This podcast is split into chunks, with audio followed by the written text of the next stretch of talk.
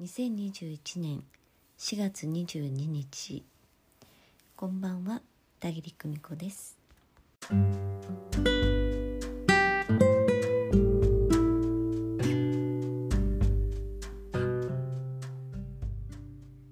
魂の世界を知っている大人、えー、そういう人がそばにいると子供は助かるだろうなと思います。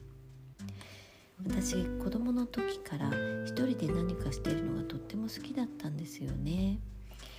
我が家はあの小学校の学校の境目にあったので、えー、割合近くにね小学校があったのに遠くの方の小学校に、えー、通っていたんですよね、えー、だから小学校の時仲良しだった子たちはみんなお家が離れていたしそれぞれ習い事で忙しそうだった。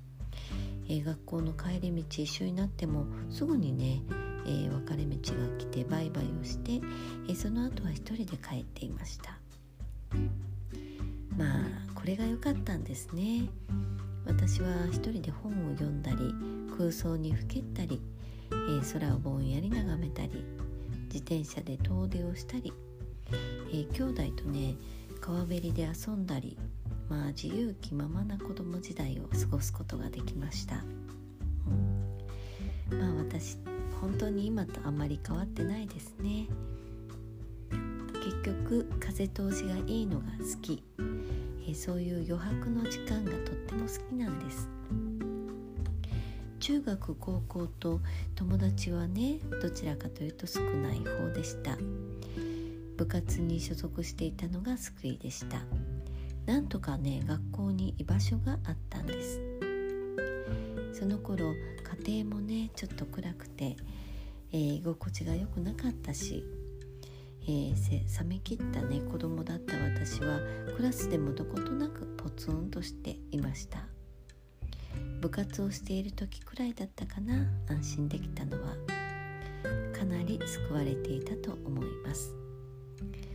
やたらと厳しい顧問の先生だったけど練習の終わりに毎日聞かせてくださるいろいろなお話が興味深くてね。そのお考えとか結構影響を受けていました。社会人になってから思い出して役に立つことも多かったです。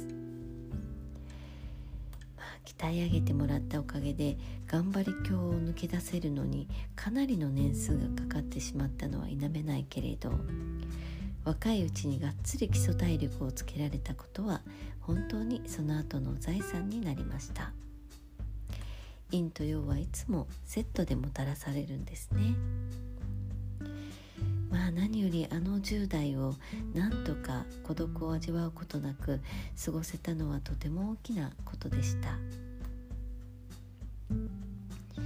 魂の世界があるのを知っていてこの世界は逆さにできているんだよって知っている。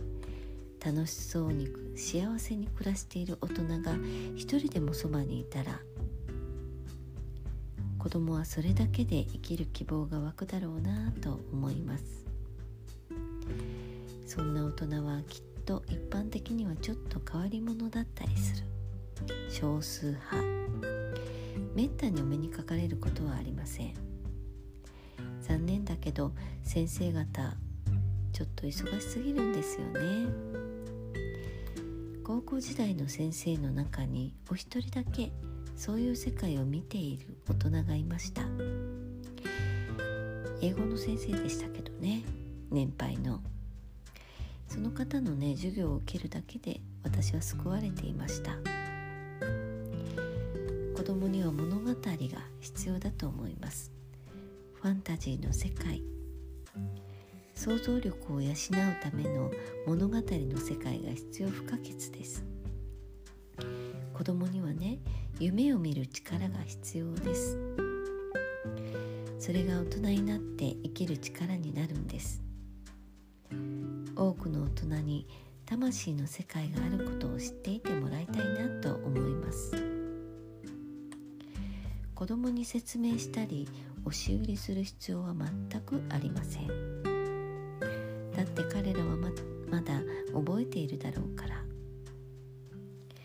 大人になるに従って記憶が薄れていくだけ。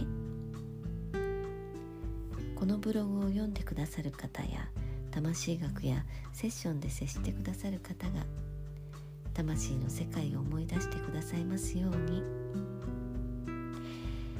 まずはあなたが幸せでいてくださいますように。今日も祈りを捧げます。今日もご訪問くださってありがとうございました。それではまた明日。おやすみなさい。バイバイ。